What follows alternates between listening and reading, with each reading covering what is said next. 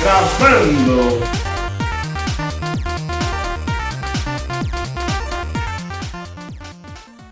E aí, Jeff? E aí, Andrezão, beleza? Beleza, mano? Então Beleza. estamos oficialmente inaugurando Finalmente. o Noverbo. Aleluia. Que promete, ó, ser o canal de comunicação dos crentes da Bereana ou não da Bereana com a galera. O que, que você tá pensando para esse podcast aí da gente nessas próximas semanas? Cara, eu tô muito feliz. A gente começa hoje aí mais uma frente aí, né? Com a nossa igreja, com a estrutura que a igreja nos oferece e, meus, expectativas a mil aí pra galera que vai ser entrevistada aqui, pra gente tratar de assunto que a gente não trata em púlpito hoje, pra trazer umas polêmicas também, que é bom, né? O povo gosta. Cara, isso aí é, é muito importante, né? A gente faz um tempo já que durante os cultos de jovens, a gente sempre separava um momento para um painel.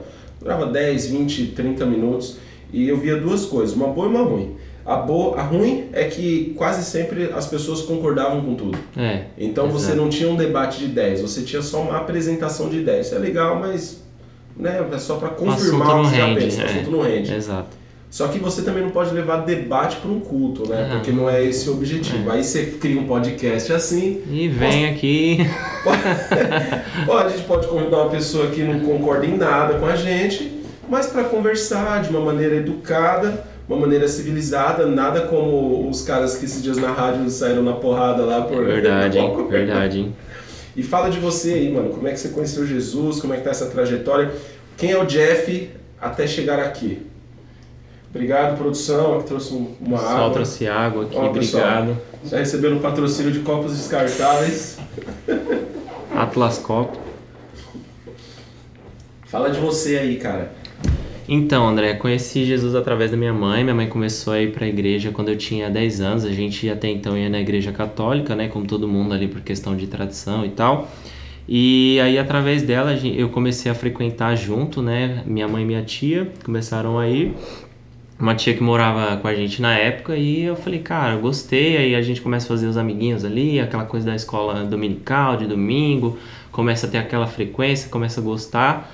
E aí foi indo, foi indo, aos 15 anos me batizei, que foi ali que eu, cara, eu precisava tomar aquela decisão, tipo, eu me- já me sentia meio que cobrado por estar, tipo, 5 anos ali frequentando, gostar e, cara, eu acho que eu não, não tenho mais o que viver assim que eu não possa me batizar, algo que me impeça de, de levar o batismo. E, cara, é o que praticamente assim define a minha vida, porque eu, eu vejo que eu sempre, né, tô desde 18, assim, 18 anos, 16, 18 anos tocando mesmo, então é o que define a minha vida hoje e me dá a direção. Por exemplo, final de semana eu sei que eu tenho uma agenda a cumprir, tenho, né, tenho que servir, não é uma coisa assim, ah, eu tô de boa aqui e vou assistir domingo, domingo do Faustão, não tem essa. Então, então eu tenho uma direção hoje e que é uma coisa que faz bem, faz bem pra minha casa, traz a paz que eu acho que todo mundo precisa, né, nessa vida meio louca.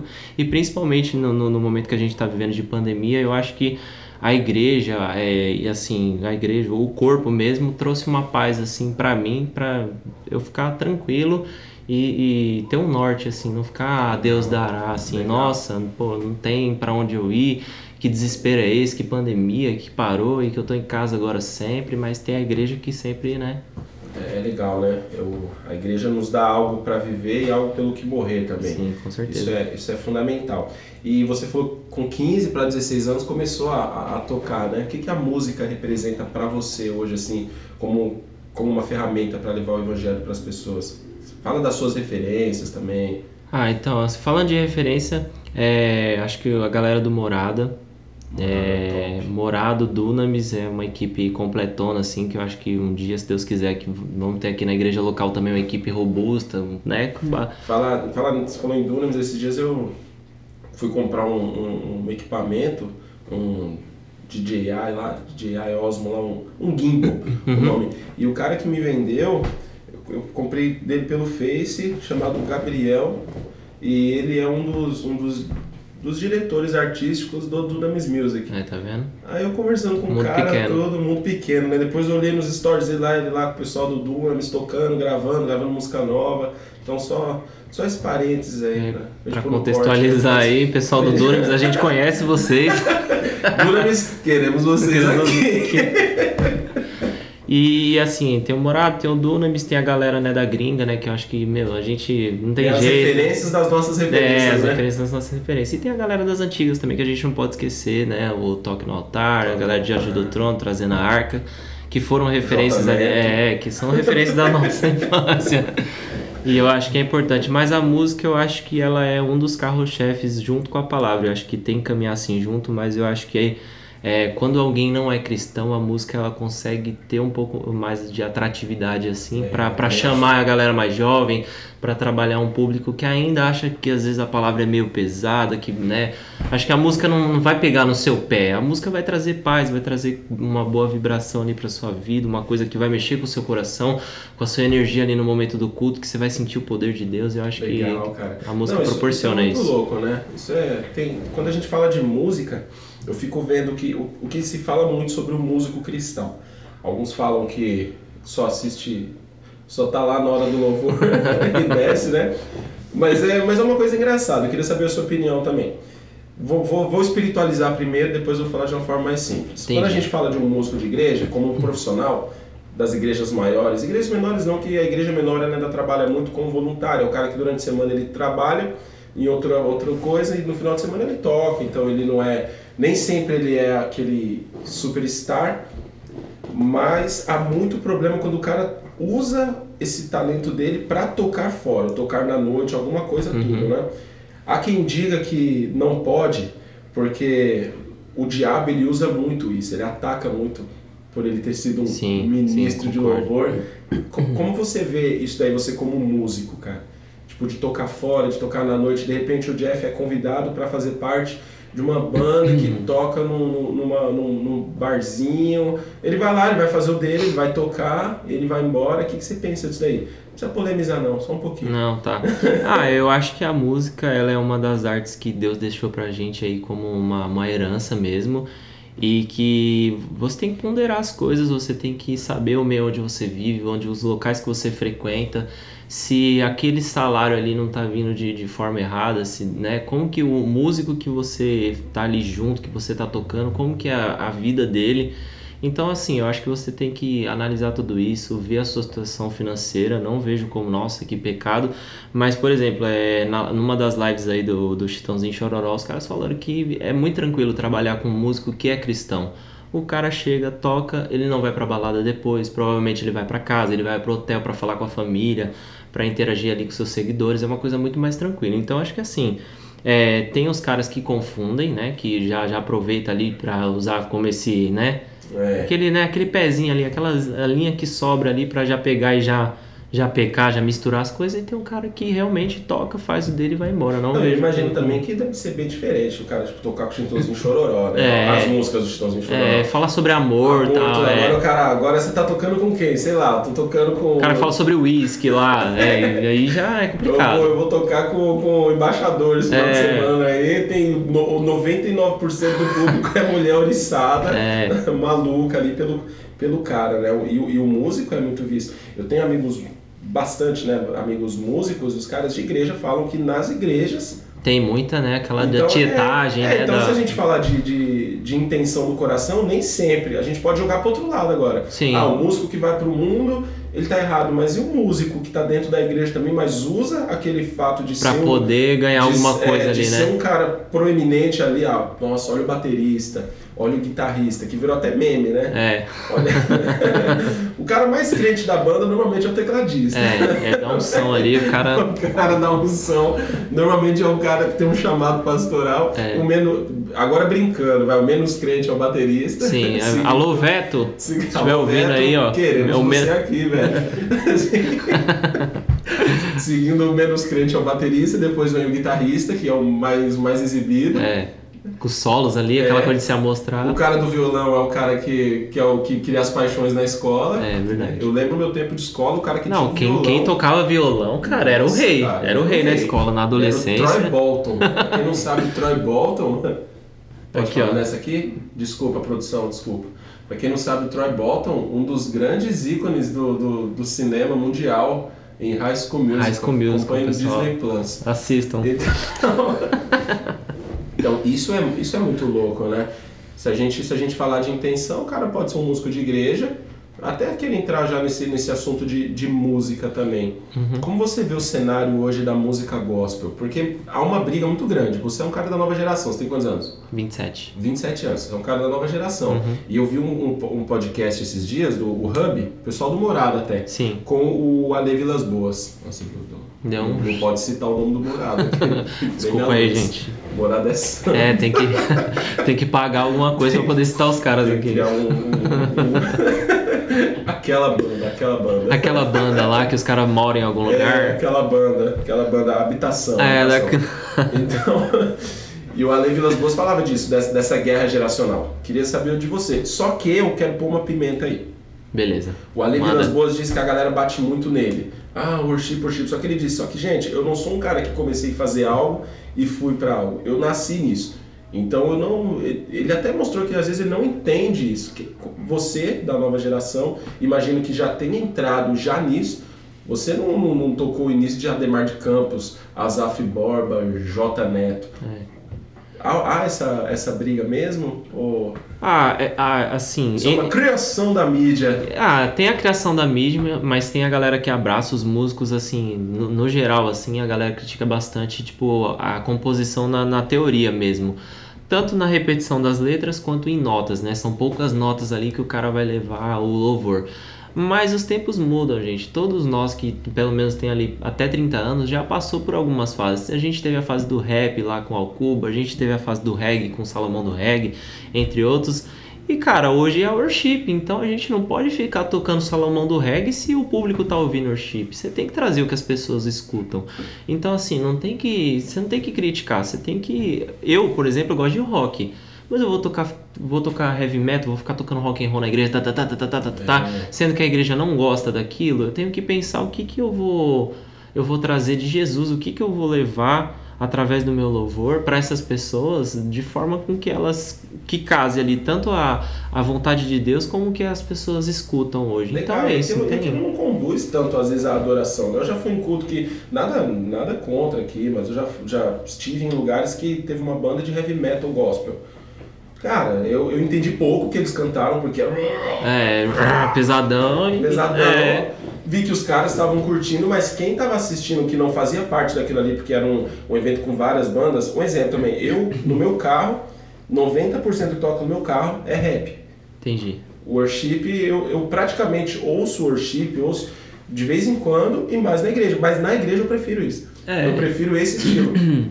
E, é- É. e o brasileiro é engraçado, né? O brasileiro ele tem mania de pegar um nome e criar algo em cima daquele nome. Se você falar o worship, o que é worship? É adoração. É adoração. Significa adoração. Adoração. Então você chega pra um cara gringo e fala, você toca worship? Ele, claro, eu tô adorando, eu tô, É, eu tô levando a adoração, mas o brasileiro não. O brasileiro pega o worship e cria com um estilo. Se você falar do o, o que, que é o gospel também, não é o que a gente fala também, a gente já pegou o gospel e levou pra. Aí você tem o, o RB, o, o funk, o nosso também é totalmente diferente. Totalmente do- do diferente que é o da funk. ideia inicial lá, É, é. Então vejo esse problema do brasileiro é um problema mais semântico do que, do que de estilo, né? É, e a acho. galera criticar, mas acho que o, o que é bem tocado. Fala aí, produção quer entrar. Produção na- tá- Fala aí, produção. Fica mais perto, André, sua voz tá um pouco.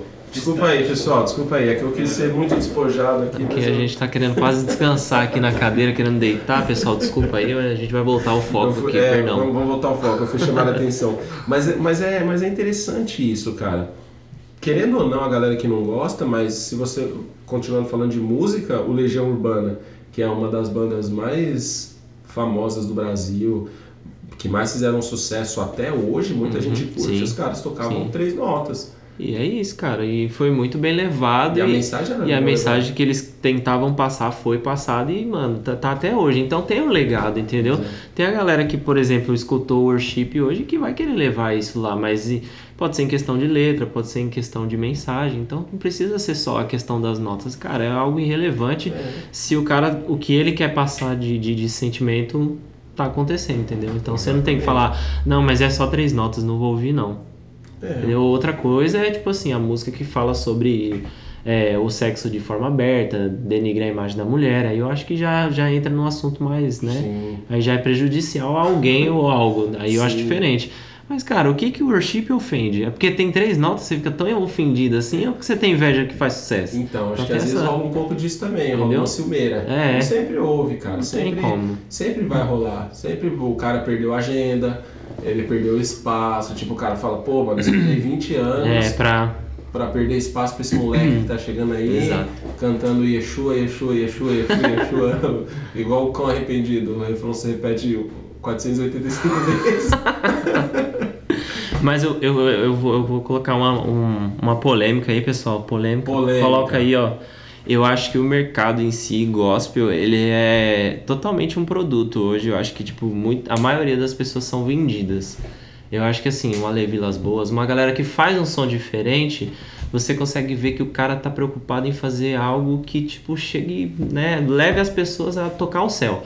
E outros que é produto e que, meu, o cara quer ganhar dinheiro É com aquilo e né? surfar naquilo, É, entendeu? Naquela você quer onda do o worship. O cara quer surfar o hype ali. Exatamente. E ele não quer, tipo, ah, a mensagem. Eu não quero levar uma mensagenzinha bonitinha, eu quero ganhar dinheiro com aquilo. Então, assim, eu acho que é um mar... é, rola um marketing muito grande e é um mercado meio que já vendido, assim. E isso é, é interessante, né, cara? Você, você pensar ne- nesse mercado, esse mercado gospel. Não dá pra negar mesmo que existe. Eu vi uma vez um- uma, uma palavra do, do Salomão do Reggae e ele falou algo incrível, cara. Ele, ele falou sobre esse mercado. Ele falou: "Ah, a galera briga muito com músico, É. que é um mercado, tal, mas o cara quando me chama lá, ele não me chama pra ir no culto de semana dele que não tem ninguém. É. Ele me chama pra ir num culto que ele sabe que vai dar mais gente, ele cobra a entrada, ele, ele, ele vende o produto. Prepara a estrutura. Mas quando eu chego lá, Exato. o cara quer falar, irmão, você vai, você vai cobrar? Oferta pra gente. Ele fala, não, cara. Ele até usou uma coisa, esteja falando a verdade ou não. Ele falou, me chama pra ir num evento seu que não vai ter ninguém, pra eu ser um adorador somente. Agora, se você tá chamando. Eu, eu falo disso aqui, eu vou fazer uma conferência. Cara, eu quero que essa conferência bombe. Mano, eu vou gastar uma grana e vou chamar o Fernandinho. Porque eu sei que o Fernandinho vai me trazer um retorno. Eu não posso chegar depois do Fernandinho. Tô citando um exemplo dele aqui, mas podia ser qualquer outro cantor. Sim, não citar sim. um, falar nome não. O Zezinho. O Zezinho tá estourado no worship.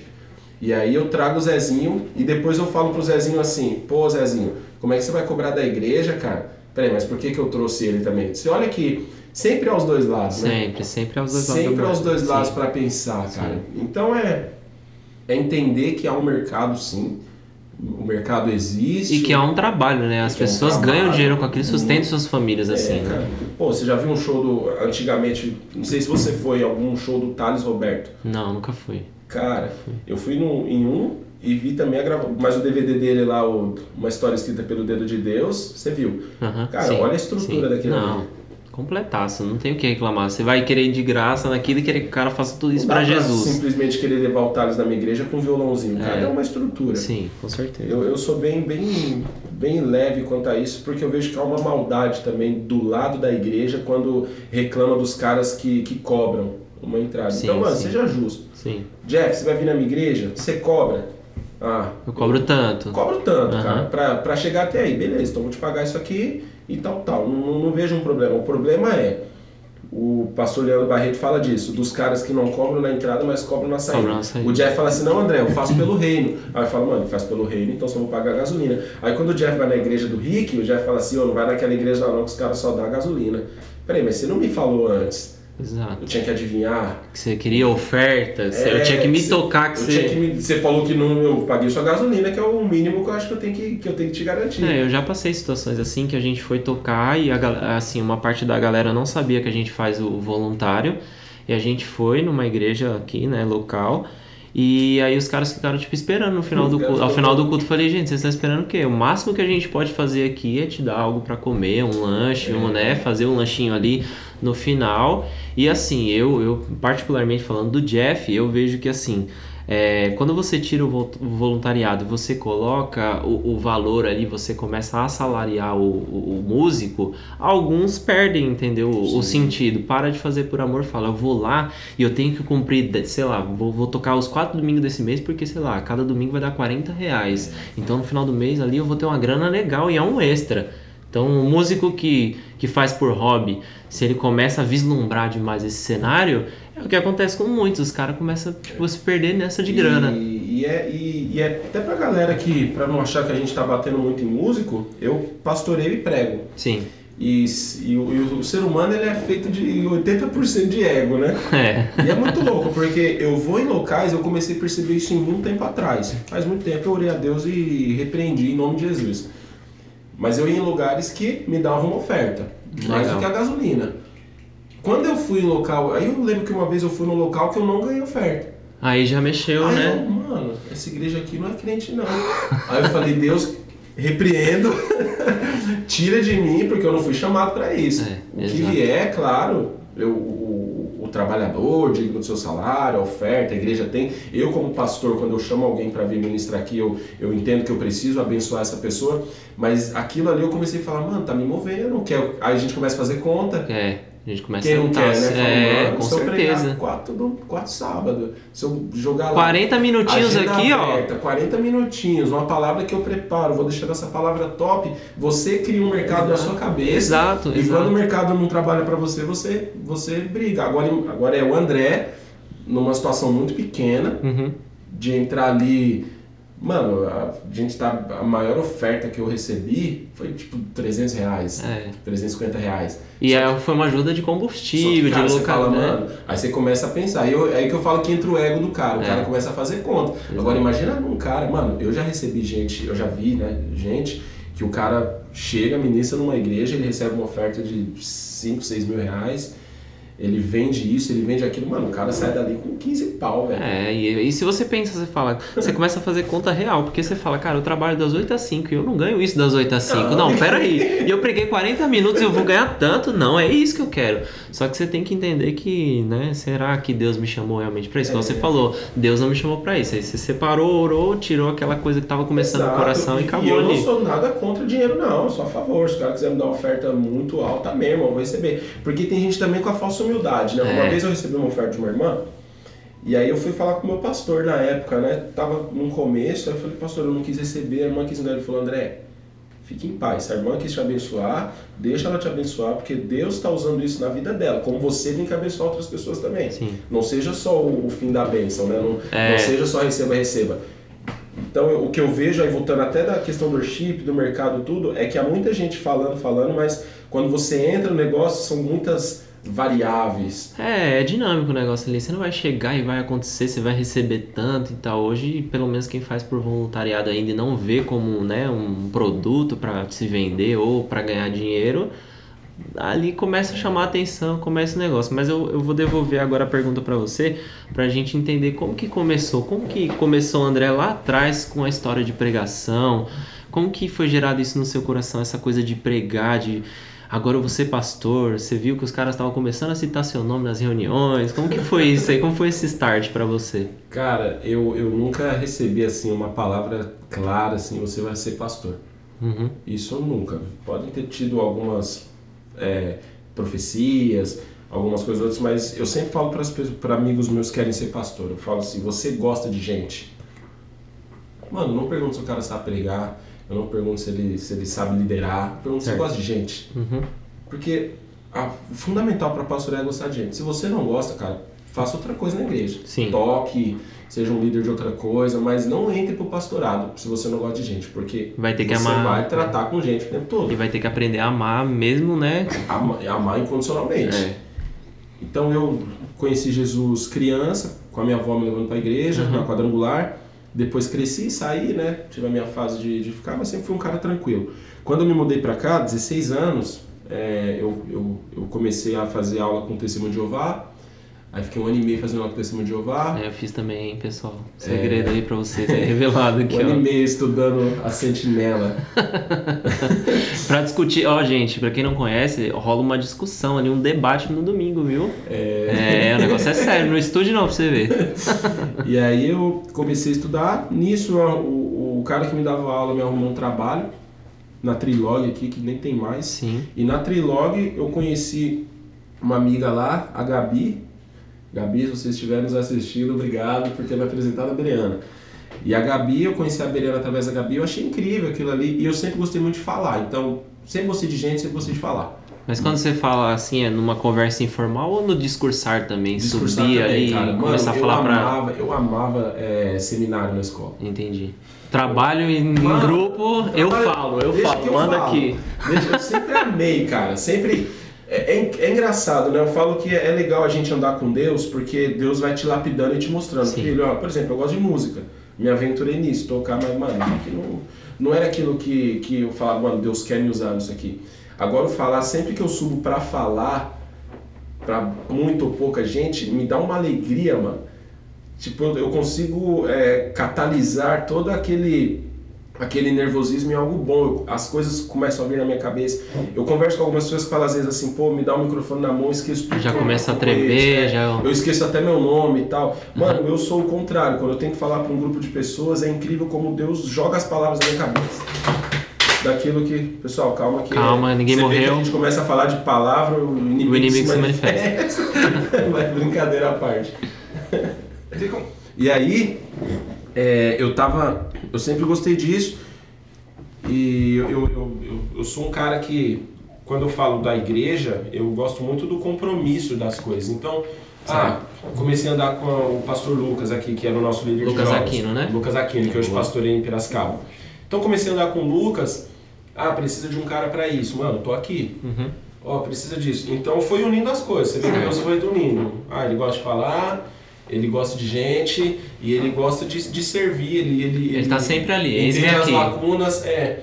Então isso foi, foram me dando a oportunidade de liderar jovens, depois me deram a oportunidade de, eu comecei uma célula na faculdade, aí eu, eu comecei a ficar mais próximo dos pastores da, da nossa sede, que são aqueles que nos enviam, Uhum. até que chegou o momento deles chegarem em mim e falar, olha, a gente vai colocar você para pastorear interinamente aqui o Jardim Belmonte. E já faz quatro anos isso, mas glória a Deus, porque você mora perto, você conhece as pessoas, Sim. você nasceu aí nessa igreja. E aí, quando acontece, é muito louco porque você começa a entender algumas coisas que Deus falou. Lá atrás. Aí entra né? isso, lá atrás eu não recebi nenhuma palavra explícita. Mas hoje que aconteceu, eu começo a entender, ah, então foi por isso que Deus fez isso. Isso. Então começa a ligar isso- os pontos ali Você começa que. a ligar os pontos. Então Entendi. foi por isso que Deus me colocou nisso, foi por isso que Deus me colocou nessa situação, foi por isso que Deus me colocou para liderar a célula. Ah, eu tinha que tocar violão naquele tempo para poder entender a dinâmica de um culto, De já um louvor do poder entender. Sim. poder não ser um cara leigo de tudo, sim, sabe? sim. Ah, eu sou eu- a curiosidade, Deus me deu muita curiosidade, porque hoje eu sou um pastor, eu preciso dessa dessa curiosidade para criar, para ajudar pessoas a criarem. Então com Deus é assim, cara. Quando acontece você entende muito. Por isso que Deus não te revela tantas coisas Tantas coisas pra você não Porque também você não. pode se inflar. É. Se de repente Com eu, eu começando na fé, Deus falasse assim, olha, Você vai ser um grande pastor, você vai ser você o já. pastor dessa igreja aqui, num, num salão próprio e tal. Eu ia começar, ah, mano, mas eu eu ia começar a ver as pessoas na minha frente como menores, sabe? Sim, não é isso sim. Você não tem a palavra que eu tenho, você não É, recebeu o que eu ah, recebi. é, não, ó, me chama de pastor. Não, cara, não tá pastor no meu RG. É, É. Ô guitarrista, alguém falou, ô guitarrista. Pois é, exato. Ô menina do Stories, chega aí. Não, cara, o Carol.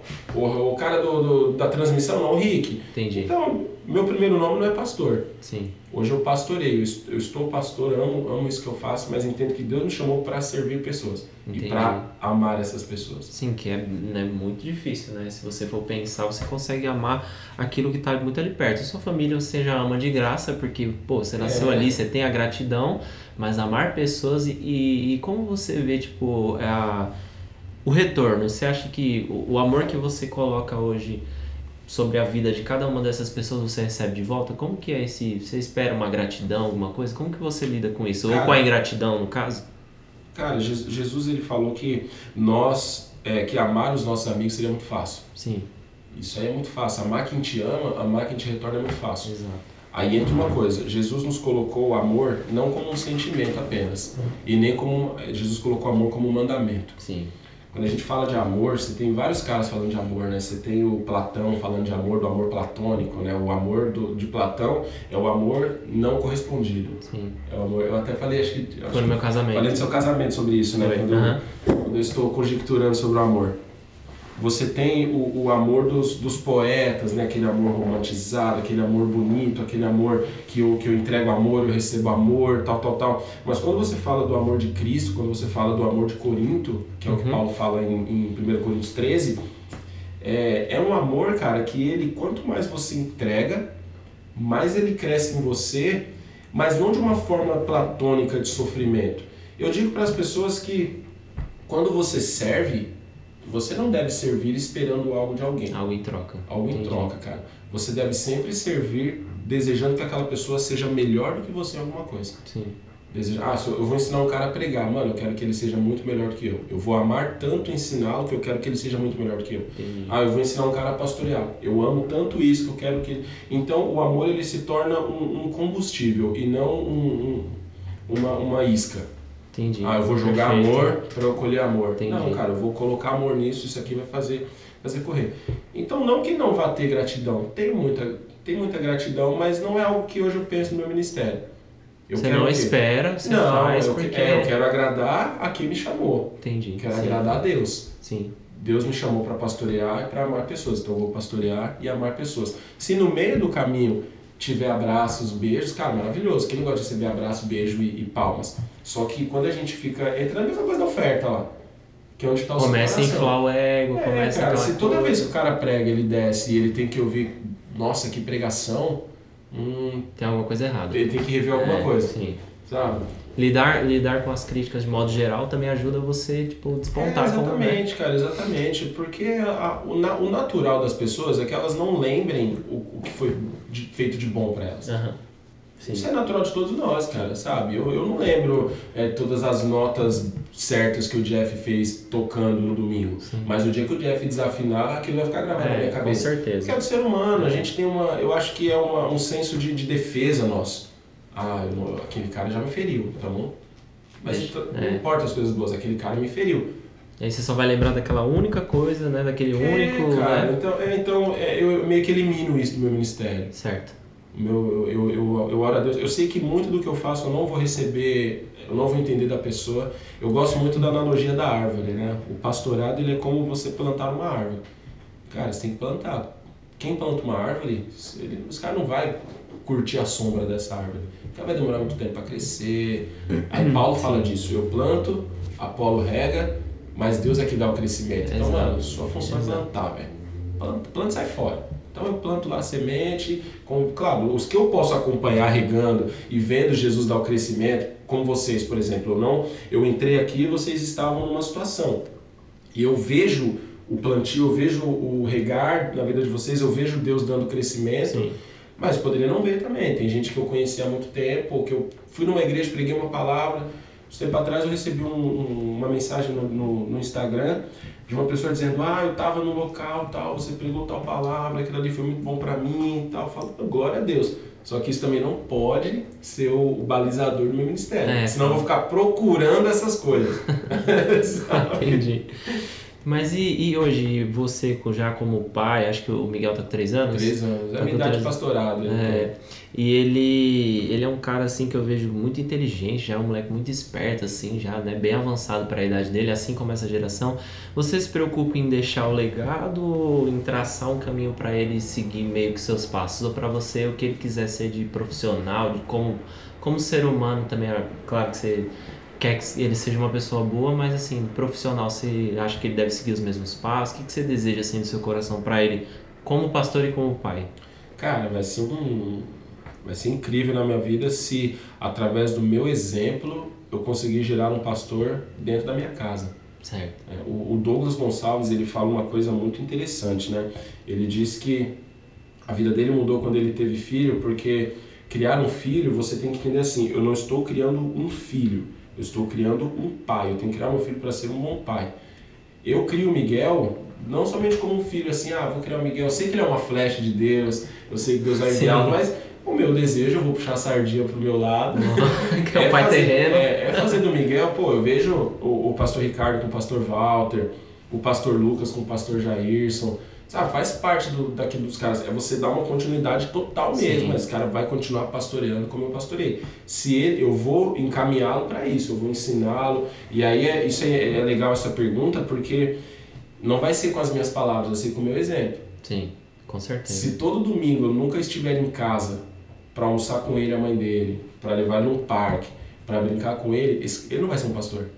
Porque ele vai odiar comigo. Ele Vai achar que você nunca tem tempo, É, né? ele vai falar, mano, como é que eu vou, eu vou querer ser o que meu pai é se ele não tem tempo para mim? Exato. Então, então, como é que eu vou criar um pastor? Quanto mais eu brincar com ele. Sexta-feira ele colocou uma sunga dentro de casa lá, começou a dançar lá e eu, e eu filmando, sabe? Ainda não é o momento de eu sentar com ele e falar, vem cá, vou te ensinar homilética.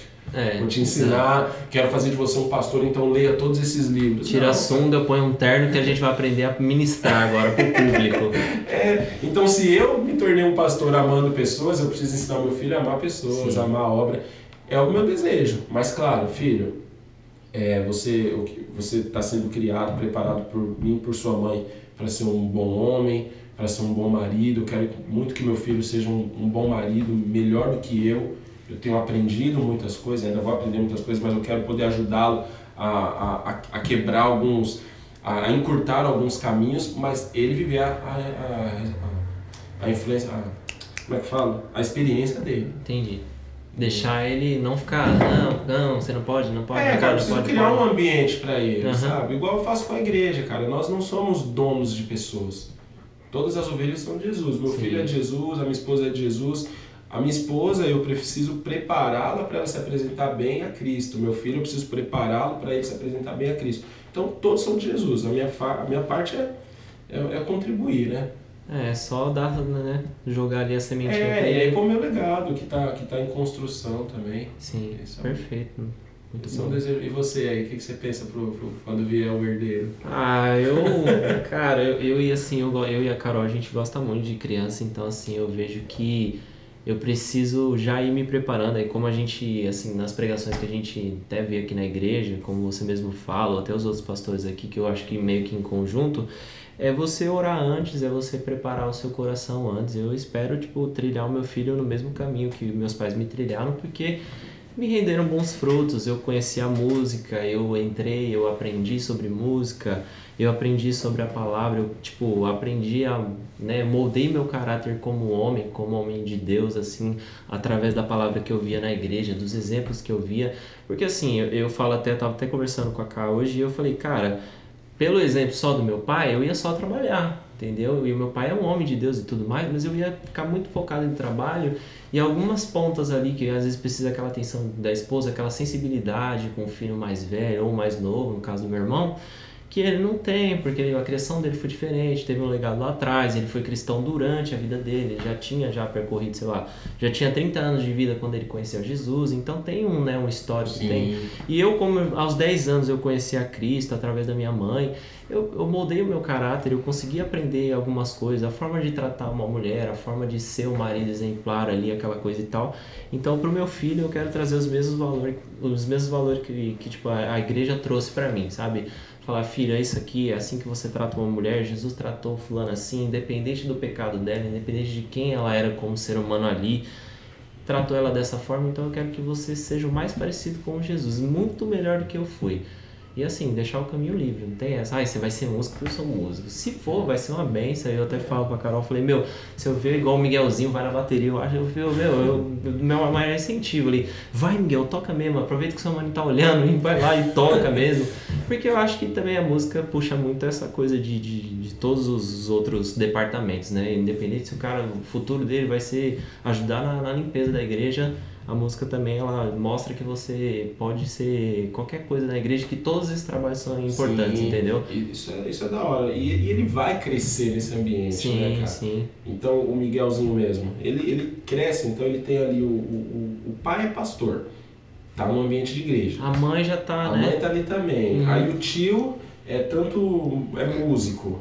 A tia canta também. A- o outro cunhado, o outro tio é, toca também quando tá em casa. Então onde ele anda, a casa que ele vai tem um violão. Eu queria ter tido isso.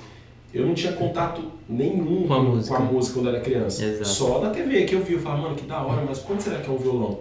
É, Tinha é. ninguém tocava, ninguém fazia nada, então ficou muito longe. Eu- isso eu posso proporcionar para ele Sim. dele ter uma bateria, dele ter um violão. Então eu, eu vejo muito que o, o legado ele vai sendo construído assim, do ambiente que ele vai viver. Sim, com Ah, o meu- certeza. ah, A Pamela tava me falando que esses dias ela entrevistou um cara na empresa dela lá, que ele é, ele estava sendo entrevistado para de TI, não sei, mas ele não trabalhava com isso, é que o pai dele trabalhava com isso, Aí, então ele cresceu vivendo, ele sabia fazer muitas coisas porque ele viu o pai dele fazendo.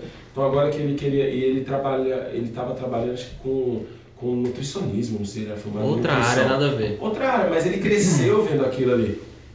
Então Entendi. meio que va- vai absorvendo informação. Sim. E um momento ou outro, tanto que você vê vários filhos de pastores, o cara é desviado, mas o cara, se você dá uma igreja fala, ó, cuida aí, o cara sabe que tem que. Como, como começar um culto, como terminar, o que tem que ter uma igreja, quais as Conhece a palavra, a perguntar. palavra. É, é O primeiro passo é esse, pelo exemplo. Sim. E aí, caminhando ele bem, ajudando nas decisões que ele vai tomar muita decisão errada. Ele, ele tava orando esses dias, cara. E, mano, É eu vou falar um negócio aqui, vou aproveitar aqui, é um podcast, mano. Tem uma música do Três Palavrinhas que é Meu Deus, é um Deus grandão. E aí ele colocou uma palavra lá que não era, tipo, xingando Deus. Sabe? aí, eu, aí, eu, aí eu sentei com ele. Ó, o campeão. Ele, ah, meu Deus, é um Deus, tipo, ah, meu Deus, é um Deus trouxa. É, e ele, e eu vi ele bobão, é, bobão. assim. Aí eu falei, Miguel, você não pode xingar Deus. Ah, por que eu não posso xingar Deus? Eu falei, você não pode, porque o papai do céu fica triste quando a gente xinga, ele é muito maior do que a gente. Então, a musiquinha, talvez ele não entendeu nada, mas assim, a, ele deve, na cabeça dele, pô, a reação do meu pai foi diferente. Quando eu canto, meu Deus, é um Deus grandão. Então eu não posso fazer isso. Sim. Aí é, é o legado, é a construção. Também não fico, ah, não fala nada porque ele é criança, não. Não, mas ele já precisa entender, não pode falar palavrão, ele não pode xingar as pessoas.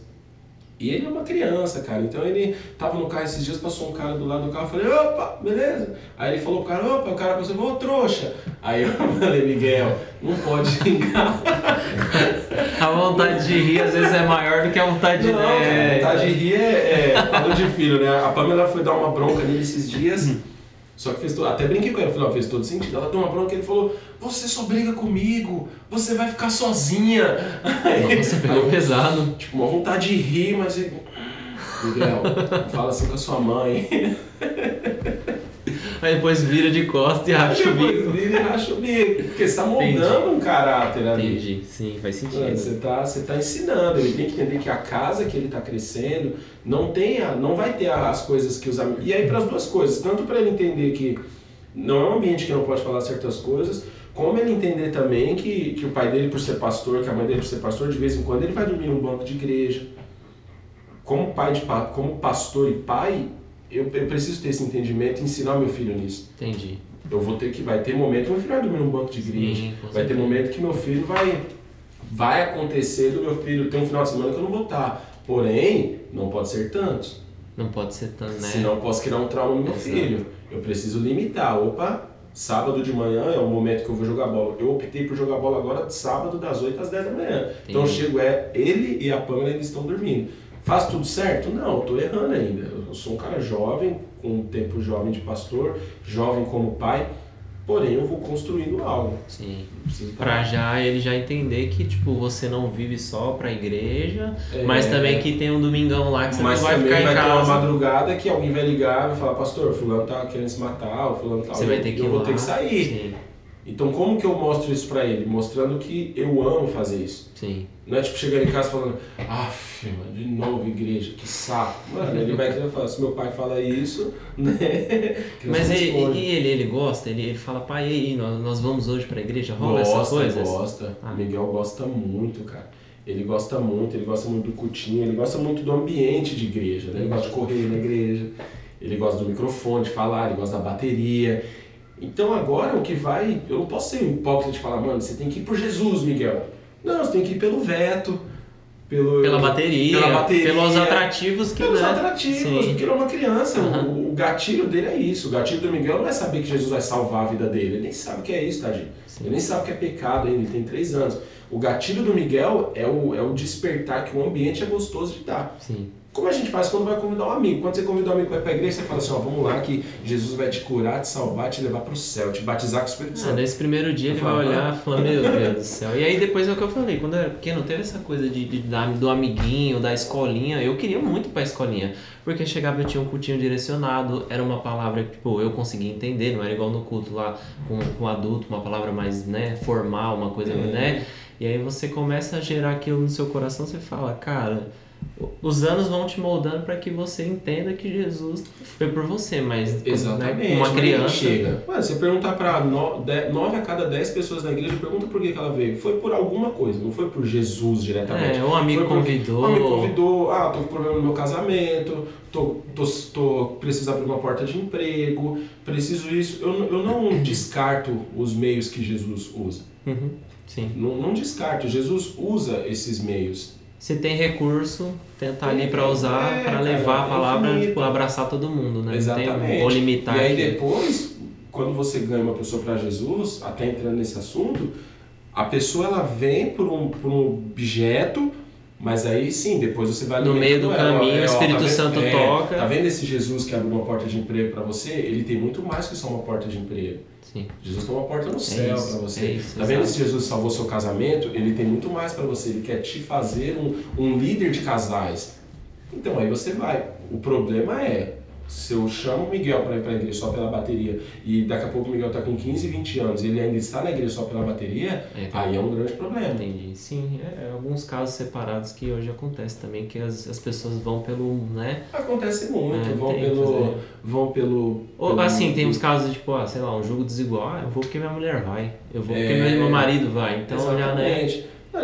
Nós temos que usar tudo isso, cara. Ah, Paulo ele disse, né? Me fiz louco para com os loucos, Sim. de grego para com os gregos, eu me fiz tudo com todos a fim de ganhar todos para Jesus. Sim. O que é se fazer todos com todos? É você se interessar. Eu vejo muito essa palavra de Paulo como você se interessar. Eu, eu, eu, eu procuro, assim, na minha vida de pastor, me interessar pelo, pelo ambiente das pessoas. Sim. Mano, o cara, o que esse cara trabalha? O cara, sei lá, ele é um, ele é um mágico. Mas Você eu- começa eu vou na- conhecer um pouco, É, eu vou entender um exato, pouco a vida desse cara Exato. Para trazer ele para perto, para mostrar que eu me interesso por ele. A gente tem que entender uma coisa, Jeff. Evangelismo não é proselitismo. O que que era o proselitismo no, no- no tempo de Cristo? Eram as cruzadas judaicas para fazer, mano, vem, vem ser judeu. Peguei o Jeff, você tem que ser judeu, então você vai se circuncidar, tal, tal, tal. Isso, ah, agora eu tenho mais um judeu. Aí, mas o cara, a mente dele ainda é paganismo total. O evangelismo não. O evangelismo é você construir algo em alguém. Aí vem o evangelismo, depois o evangelismo vem o discipulado, aí o discipulado o cara entende que ele precisa ter um pastor, agora ele tem um pastor, ele precisa entender que ele vai ser enviado, tal. Então é um, é progresso. Mas a isca pro cara, mano, normalmente, ô, ô Jeff, vamos lá na igreja lá, mano, tá precisando de uma ajuda com um músico. Aí que você sabe? já gera Pô, preciso aquele... só que você, é, cara, que você ajude. Eu não sou um cara engessado quanto a isso. Uhum. Eu Sim, não, nós temos que usar, mas não parar nisso. Sim. Não parar no cara que foi pra igreja. Quantos caras não vieram pra igreja por, por menina, por mulher? Sabe? É porque lá, ah, vamos lá que tem um monte de amiga minha solteira aí já dá aquele, É, né? cara. Aí chega lá, tem duas irmãs que é só por Deus, é misericórdia. Mas Cara, é- o cara tem que. Uma vez eu ouvi de um pastor, né? Ele falou: o maior perigo de você ganhar uma pessoa por conta de um evento, ou ganhar uma pessoa por conta de um, de um culto especial, ou tal, é porque você, se você não souber conduzir isso, você vai ter sempre que alimentá-la da mesma forma. sim. Um exemplo, eu conheci a Pamela, vou mentir pra Pamela, vou falar que eu sou um cara rico, né? Vou lá, vou alugar um carro, vou alugar um carrão, vou juntar uma grana aqui pra pagar um, um, um chalezinho pra ela e vou impressionar a Pamela. No primeiro encontro já, já dá aquela. Impressionei. Mano, semana que vem, aí na quinta-feira ela amiga meu, eu quero sair com você de novo. Fala, putz, mano, agora eu gastei tudo, cara. Como é que eu vou fazer? Aí eu vou começar a viver uma vida maluca, uma vida maluca. Ah, entrou numa bola de neve. É. É um negócio que não vai conseguir O sair. evangelismo, usando esse exemplo bobo, é a mesma coisa, mano. Então quando eu levo alguém na minha igreja, eu gosto de trazer o cara, eu gosto de convidar pro culto de domingo. Sim. Mano, vamos lá no culto de domingo. É é o culto padrão da igreja. A igreja é isso, mano. A igreja vai ter um probleminha aqui, vai ter um probleminha ali, mas é isso. Eu não menti pro cara. Eu não trouxe o cara numa conferência, o cara fala, mano, a igreja do cara é animal, o líder do louvor do cara é o Anderson Dantas. Mano, quem prega na igreja do cara é o, é o fulano de tal. Nossa, que igreja top, olha isso, todo mundo aí. Por quê? Porque era um ambiente de conferência. Aí o cara fala, agora eu vou no domingo. Ele vai achar que todo culto vai ser conferência, vai ser aquela festa, vai culto. um cara famoso. Ah, ah, você não veio aqui por Jesus, mas você trouxe ele por Jesus? Você É. trouxe ele pela realidade da igreja? Não, você trouxe ele por um chamado, por um, algo chamativo. Então mantém agora. Eu, eu, É, tá vendo? que- A gente sempre tem que jogar pro outro lado, É, mano, B.O. sempre tem os dois lados, não adianta. O que, que você, quando você chega numa igreja assim, o que, que você vê numa igreja assim? O que, que você considera coisa organizada, desorganizada? O que, que te tira do sério numa igreja? Cara, o que me tira do sério é a falta de receptividade. É, Ah. assim, é, pra mim foi o, o carro-chefe da Bereana eu chegar na porta e as irmãs vinham assim, as irmãs, os irmãos vinham me abraçando, entra aqui, vamos, tal, não sei o que, uma placa ali falando que você é importante. Então, assim, uma característica da Bereana hoje, fazendo um pouco aqui de merchan, de propaganda da nossa igreja, porque... Siga-nos no Instagram. Pessoal, Bereana, ó, Bereana é uma boa igreja. Verena Belmonte Osasco. Venham também. Vem no culto hoje, hein? Mas enfim, é, eu acho que a receptividade, o carinho, a proximidade. Claro, hoje a gente está vivendo uma pandemia, mas mesmo assim eu sinto lá a irmã na porta com a máscara, o zelo no simples medir a temperatura ali, no álcool gel e tal, aquela coisa. Eu sinto que ela queria abraçar, que ela queria me cumprimentar, perguntar mais coisas se eu fosse um novo convertido. Então, assim, eu acho que isso, pro Jeff hoje, isso foi qualquer igreja, mesmo que lá, eu sei lá, eu tenho, eu, eu- às vezes eu, eu trato isso como uma coisa meio ofensiva. Eu chego na igreja nova e os caras acham que eu sou novo convertido. E eu fico, cara, eu tenho 70 anos de crente, velho. Para de me tratar como se eu fosse um endemoniado que bebeu cachaça, chegou aqui bêbado. Não sou. Mas assim, eu vejo que há esse carinho. Então quando eu cheguei aqui, eu falei, nossa, mas essa igreja é sensacional. Claro, tem a luzinha, tem a parede preta, tem aquele negócio ali que impressiona, mas. Você não pode vislumbrar com isso porque essas coisas passam. Aí, sei lá, um dia explode, queima a luz, o cara não tem pra trocar, você ficou sem a lâmpadazinha. Exato. Caiu o negócio ali, já não tem aquela. Aí o cara pintou de branco. Você, você sabe, essas coisas assim de, de, de, de decoração, de ah, o músico bonitinho, a menininha que canta, não sei o quê. E aí você tem que ver essa, essas coisas de, de, de carinho, de cuidado. Então, pra mim, é Que é o ser igreja. é, né? o ser igreja. Tipo, você sentir que aquele cara que falou tamo junto, tá junto mesmo. É. No, no dia que você perdeu um parente, no dia que você. Igual, o meu sogro teve Covid. E, tipo, a gente passou uma fase bem difícil. Tipo, a gente recebeu a notícia de que ele tava na UTI. E aí eu tava vindo tocar. E a Carol tava em casa chorando. E eu falei, cara, o que eu vou fazer agora? Falei, vou lá servir porque de alguma forma Deus vai, sabe, vai tratar aquilo. E quando eu cheguei, tava todo mundo, ô, tô orando pro seu sogro, ô, tô orando, tô orando, tô orando, tô orando, tô orando. Eu falei, cara, mas vocês estão orando mesmo, cara, que loucura. Como assim? Vocês estão, sabe, vivendo pra, tipo, além de viver tudo aquilo ali que você tem durante a semana, você tá conseguindo um tempinho, sei lá, 5, 10 minutos, 15, pra, tipo, orar pelo meu sogro, uma pessoa que você nem, nunca nem viu. Então, assim, é, é o que você começa a enxergar como forma de, tipo, cara, Jesus tá nisso, Jesus tá nessa pessoa, Jesus tá nesse povo, essa igreja abraça mesmo. Então, é, pra mim foi sempre esses detalhes, assim, essas coisinhas de, do carinho e do cuidado É, mesmo, da isso, isso é atenção. fundamental. Isso é o ser igreja mesmo que eu falo pra galera, essa rece- receptividade. Saber receber e saber despedir. É isso, é Falar com isso. o cara no final, ó, vai com Deus, hein, tal. Aqui a gente até faz isso mesmo, né? Apresenta sempre os novos membros para que não haja aquela coisa chata do cara tá aqui há um mês, dois meses, três meses e o fulano encontra ele na porta e fala, ah, primeiro dia? Não, Não, pô, aí o cara já disse assim, é, pô, não, Não, já tô vindo aqui há um ano, É. já, já tô aqui, já tô há uns aqui. 10 anos. Então já apresenta o cara. Ô, ô, ô, Jeff, hoje em dia também não tem como a gente tirar isso, né, do, do cristão tudo. Você é um cara politizado? Não, Não? não, acho que pra mim eu, tenho, eu tento ver as coisas dos dois lados, igual a gente tá Não, então conversando é aqui. Não. Não.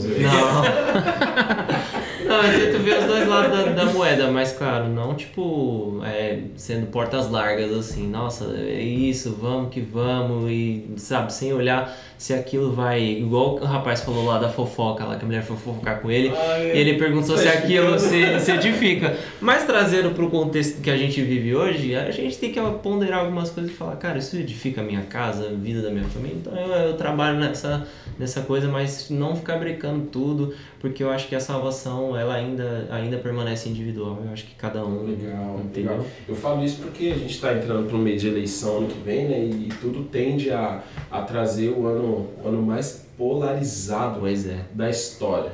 O ano que vem vai ser, Não, vai ser guerra. civil. Terceira guerra mundial, vem aí, É. pessoal. Quem é, quem é o, é o Team Capitão América, É. Homem de Ferro. Vai ser aquele encontro lá do Avengers, lá que vir todo mundo correndo, assim, se É. atracando. O ano, o ano que vem vai ser, vai ser essa loucura. E hoje nós vemos a igreja nisso. E é muito louco, você é um cara que, que gosta da palavra, que acompanha a rede social, que acompanha pastores. Queria ver de você se você tem percebido essa politização de Jesus Cristo. Ah, se eu sou de esquerda, um exemplo, eu vou, eu vou trazer o Jesus que faz isso e isso. Esquerdista, É, né? eu sou de direita, eu vou trazer o Jesus que fala isso, isso e isso. Sendo que Jesus, cara, ele é muito acima disso. Jesus é muito acima da esquerda, da direita, do centro. Jesus, ele é, ele é Jesus, cara. Sim. Ele é, É o centro de É, tudo, não tem Jesus- como você. Jesus é muito, é muito louco tudo isso, porque quando ele conversa com o jovem rico e ele diz assim: Ah, eu vou. eu- O jovem rico chegou, eu quero a vida eterna, beleza, então faz isso, isso e isso. Seja um cara certinho, compra, ah, mas isso já faz. Então, beleza, vende tudo que você tem, dá os pobres Aí e me siga. pegou no. Pra galera ideológica, pode pegar, tá vendo? Ó, Jesus mandou vender tudo. Só que não, que a gente sabe que Jesus conhecia o coração. Sim. O coração do cara. E tanto esquer- esquerda quanto direita, a gente não conhece o coração. A gente tá num mundo politizado. E hoje é muito louco, né? Você tem uma posição. Se eu tomo essa posição, você é direita. Extrema direita. Extrema direita, porque você tomou essa posição. Aí eu vou e tomo essa posição aqui. Tá vendo? Você é de esquerda, tal. A gente vê isso principalmente com as figuras públicas. Sim. O cara posta um negócio, aí vem a direita e ataca ele. Você é esquerdista e tal. Aí ele posta um negócio, vem a, a- a esquerda e ataca ele. Você é um, é um extremista, um direitista. Você acha que daqui a pouco não tem mais como a gente viver uma vida em que não assuma, que a gente não assuma uma posição? Exato. Eu Acho que tá chegando, tá chegando uma era onde você vai ter que, você não vai, não tem como ficar omisso mais. Até, Tá, até tá brinquei- encurtando o caminho. Até brinquei do mureteiro, do isentão, porque é isso hoje em É. dia. Se você chega num lugar e o cara fala, qual é a sua posição? Ah, cara, eu, eu não, minha posição é estar de fora. Ah, mureteiro. É, eu, eu- Você é um isentão. Hoje, hoje eu dou umas escapadas ali pela tangente, ali braba, assim, mas eu acho que vai chegar uma hora e tá estreitando que você vai ter que assumir. Ou você é o cara que apoia um cara que não comprou vacina, ou você é o cara que, entendeu, defende o que comprou e, e o cara, tipo, tá levando, sei lá, a cidade pro caos. E é isso, né, entendeu? Então eu acho que vai chegar uma hora que você vai falar, cara, eu sou de direita, não é extrema, porque tudo que é extremo a gente sabe que, né? Se você faz uma dieta extrema, você sabe que você, Vai morrer. você vai morrer. Mas assim, vai, vai- assim, eu não quero hoje falar que eu sou X ou, ou Y, mas eu acho que você vai ter que falar, cara, eu sou Team Capitão América. Eu, eu hoje sou Team Batman. Pra quem me, quem me conhece sabe que eu sou É, Batman, eu sou é DC. Mas você, por exemplo, tem o Miguel lá que né, tá nessa pegada de super-heróis e gosta da Marvel. E tá tudo bem. Mas vai chegar uma hora, eu acho que o que não pode, o que não, a gente não deve chegar num ponto de tipo agredir um companheiro, destruir uma família, é, deixar de ser amigo por pontos de vista diferentes. Cara, eu e a acho que gente, não. e a gente vê isso mesmo. O próprio É. programa No Pânico. né? Eu não sei se pode falar, citar nomes assim, que a gente é muito famoso no nosso É, podcast. pessoal.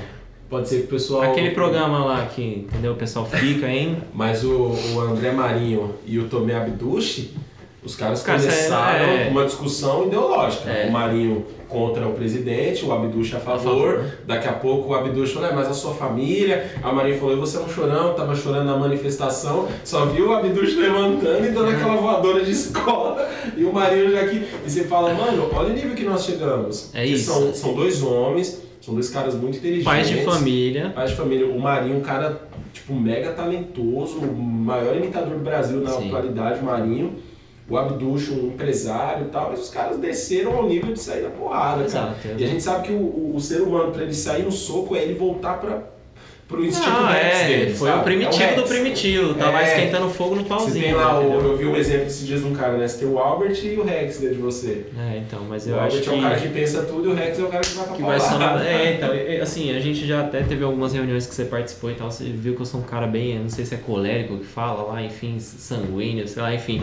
Mas assim, eu tô tirando bastante dessas coisas pra aprender, e principalmente quando você é casado psicólogo, alô, atenção, você que é casado psicólogo, você, você, você me entende. Você vai ser Você- sempre um rato É. branco dentro de uma gaiola. Você vai, você vai ser moldado, entendeu? Seu caráter vai ser moldado. Então eu aprendi muitas coisas e uma delas que, assim, nessa época de, de- de- principalmente de cancelamento, Você tem que começar a tomar uma posição, mas você tem que aprender a respeitar a opinião do seu companheiro. Porque, cara, eu vi gente, tipo, saindo do grupo da família, deixando de ir no churras porque era Tim Bolsonaro, Tim PT. Cara, não me importa o que você é. Chega lá na urna, eu tenho o meu voto, você tem o seu.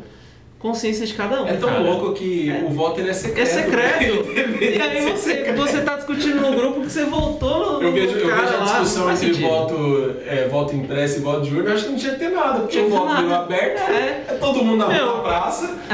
Vai votar em quem? Eu vou votar nele ali, ó. Vou votar no Zezinho do Posto. E você, no Paulinho da Padaria? Aí, porrada, mano? Paulinho da Padaria é mó pilantra, velho. Aí começa uma discussão ali, um negócio sem embasamento nenhum.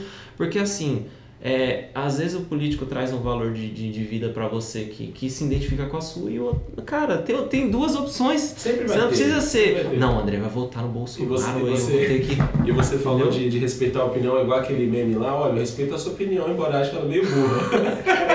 Entendeu? Mas assim, ela bem O burra. respeitar, o respeitar, às vezes, tipo, não é o que você, entendeu? Concorda 100%, mas, cara, aprenda a lidar. Aprenda a entender que, que existem pessoas que pensam diferente.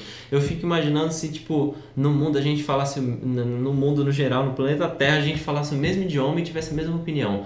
Cara, ia ser a coisa mais chata É, do mundo. isso, né? Deus não deixou. Deus não deixou, e, gra- e graças a ele, né? Graças a Deus, ele não deixou. Babel tentou isso, Deus não deixou. Exato, então, cara, aprenda a lidar com o diferente. O diferente faz você refletir sobre muitas coisas, porque as pessoas são diferentes num contexto geral de vida e, e você vê que a opinião do outro também é importante, entendeu? Sim, Você a, começa a entender. a opinião do outro forma a sua tréplica. É, né? não, entendeu? existe, não existe pensamento bem elaborado. Sempre digo sobre ideias, né? Toda ideia, toda ideia boa é uma ideia melhorada. Exato. Toda resposta boa é uma resposta a uma Sim. pergunta. Então sempre você precisa do outro. Você precisa desse, dessa, dessa transmissão de ideias, transmissão de pensamentos para pensar. Mas aí quando eu falo de política, não só no Brasil, acho que mundial, cara. O, o político em si só, ele é um cara que tende a pensar nele. O ser humano ele é assim, qualquer posição de poder. Um exemplo, hoje você, você tem ali os amigos, aí você arruma um trampo num, num cartório. O Jeff tá trampando num cartório Ixi. e eu preciso legalizar umas coisas minhas. O Jeff trampa no cartório, ele é o meu amigo. É claro que eu vou usar um momento de um churrasco para apresentar um trabalho e falar: Exato. Jeff, o que, que você acha disso aqui? Exato. Ah, não, faz isso, isso e isso. Quando eu for no cartório, eu vou ter uma vantagem disso. Então, isso é muito do ser humano. Claro que uns vão usar isso pro mal E outros pro bem, e mas isso pro bem. o- no bem no sentido do, do, do- favor Sim, próprio do- ali, não, é. não bem no contexto É, do favor de ajudar. É. Ah, cara, eu sou, eu sou médico. Mano, eu, eu convivo com todo tipo de gente.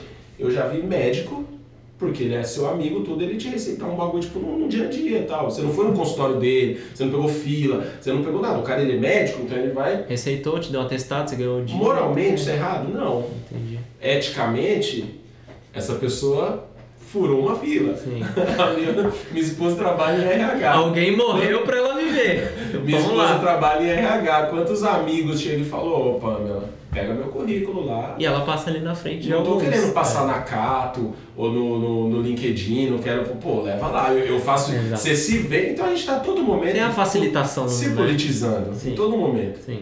Então eu vejo isso. O, o político corrupto, ele é, ele é um, um ser humano comum que se, se perdeu no meio do caminho por conta do dinheiro. Do dinheiro. Mas essas facilitações que a gente tanto reclama de um político, todos nós fazemos em todo momento, cara. Você é casado com uma, com uma, uma psicóloga.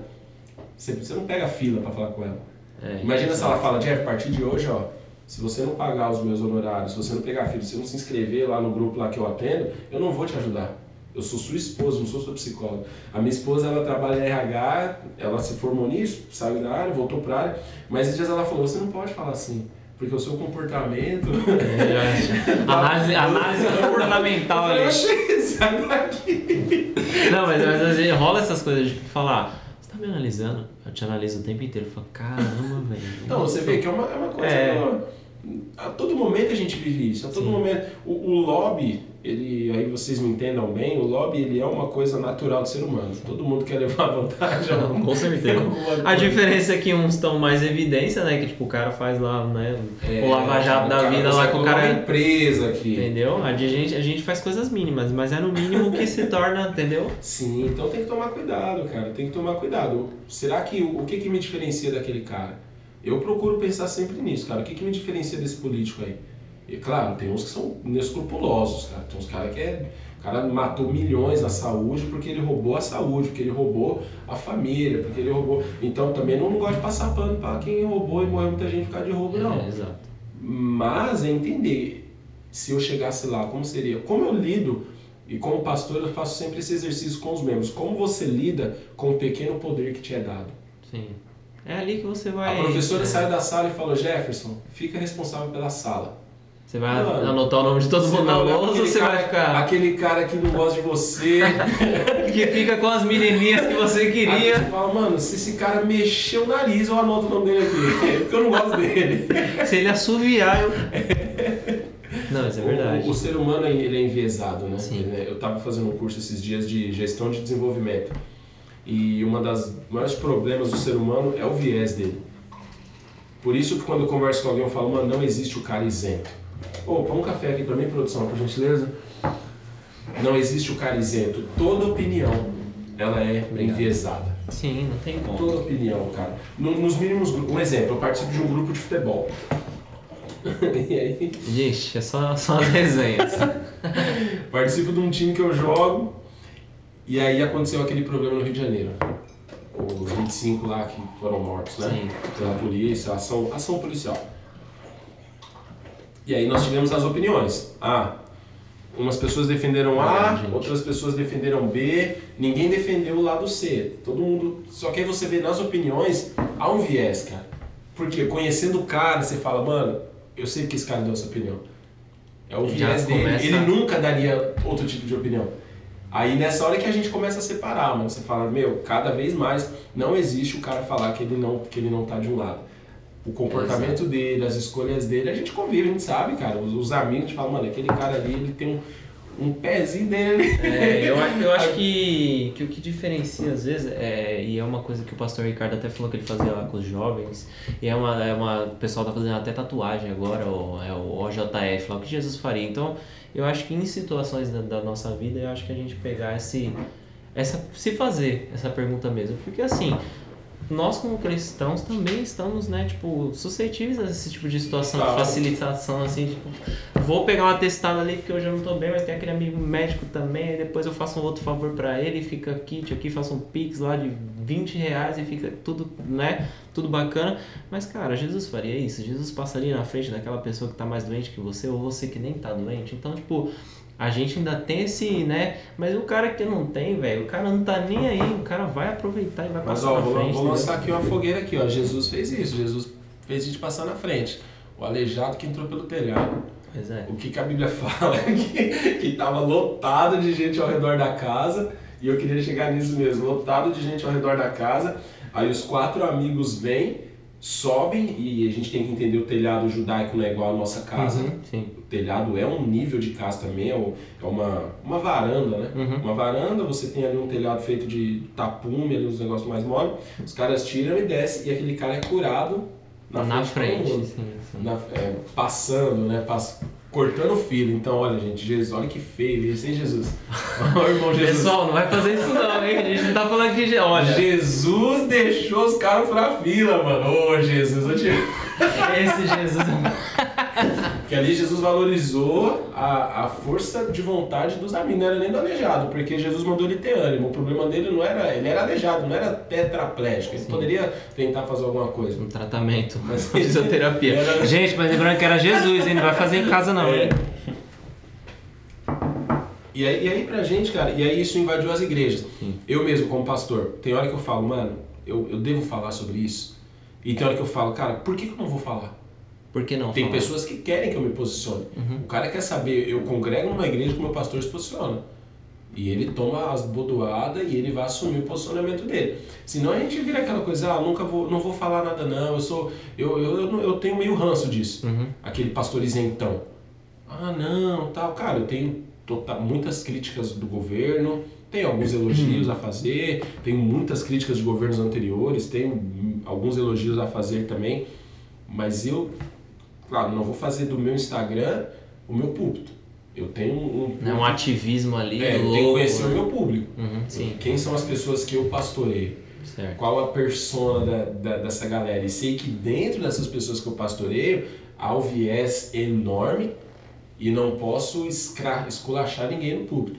Imagina um exemplo, ah, eu sou um pastor de esquerda, eu sou o cara da esquerda, eu sou o cara que, que e, e se vocês estiverem nos assistindo, eu sou o cara que critico a igreja voltar, só vou voltar quando tiver vacina, mas faço um post elogiando manifestação lotada de gente. Sim. É a mesma aglomeração, são as mesmas pessoas, Pessoas. pessoas.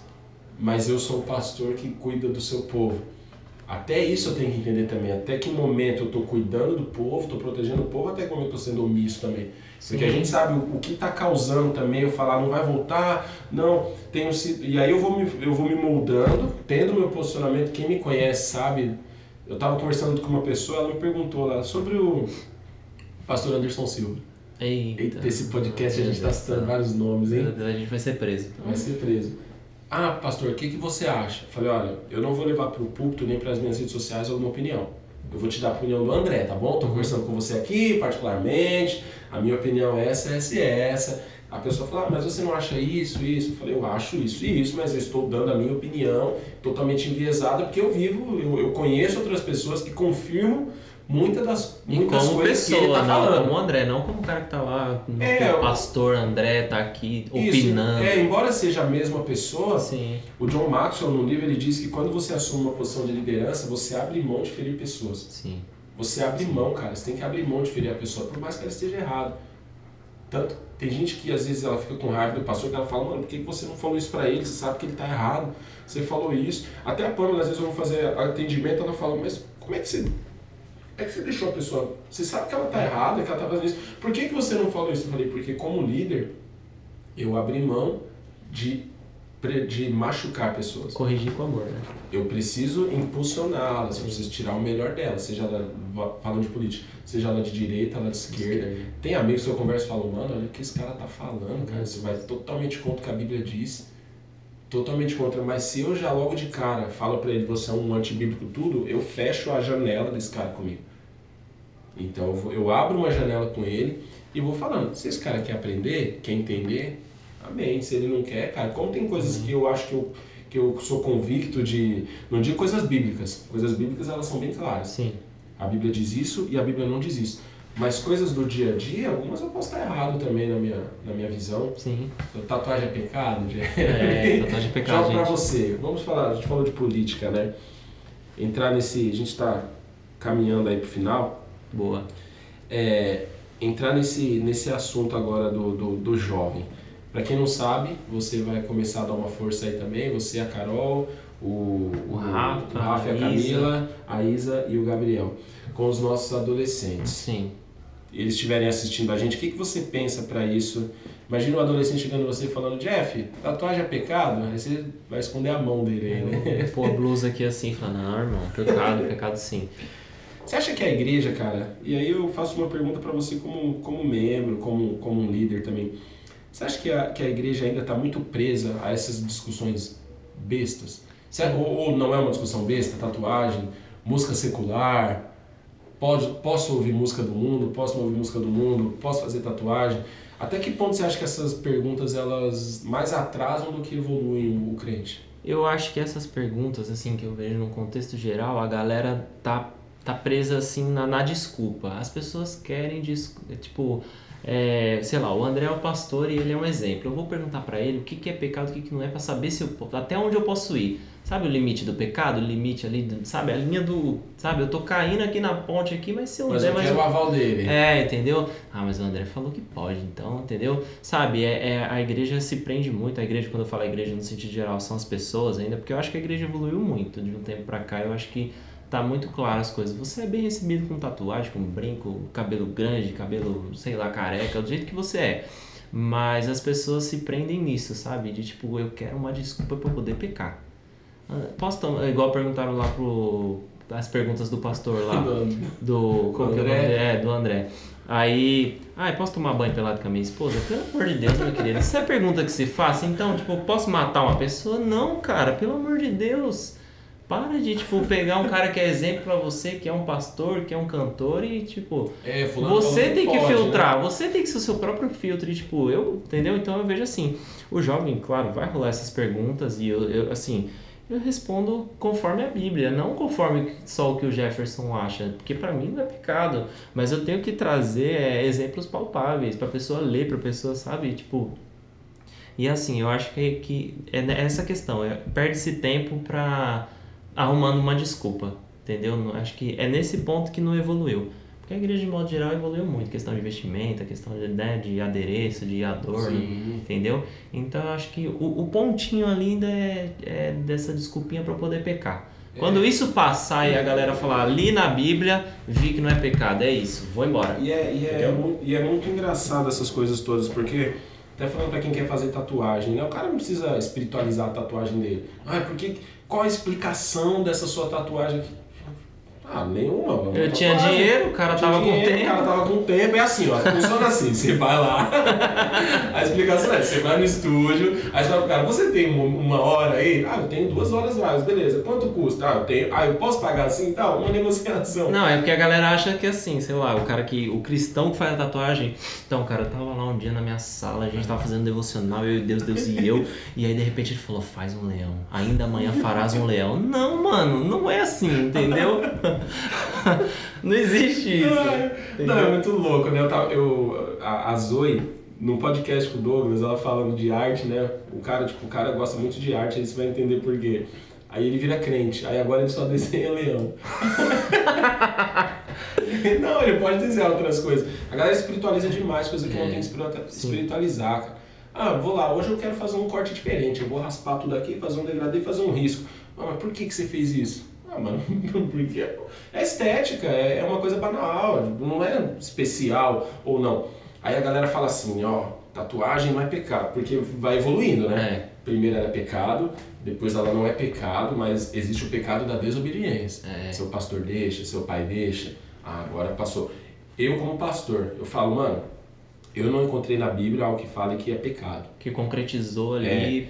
E assim, eu não vejo também o porquê de eu, eu, eu posso achar bonito ou feio. Posso Sim. falar pro cara, mano, O André. zoado, você meteu uma estrelinha embaixo do olho. Sim. Zoado. Uma lágrima. Você, é- pô, você vai. Só que não tem nada espiritual. Por que se eu ficar nessa também de, ah, mas é o pecado da deso- desobediência? Mas por que, que a sua mãe, o seu pai, por exemplo, te proibiu de fazer? É, é simplesmente porque eles não gostam mesmo ou porque eles querem te controlar além da conta? Tô dando um exemplo aqui, não tô falando nada sério. Igual um pastor. Ah, por que, que seu pastor proíbe? Porque ele acha feio, porque ele quer ser tão controlador das pessoas que ele te proíbe de fazer uma tatuagem. Então ele também vai correr no pecado do, do, de querer ser dono da pessoa.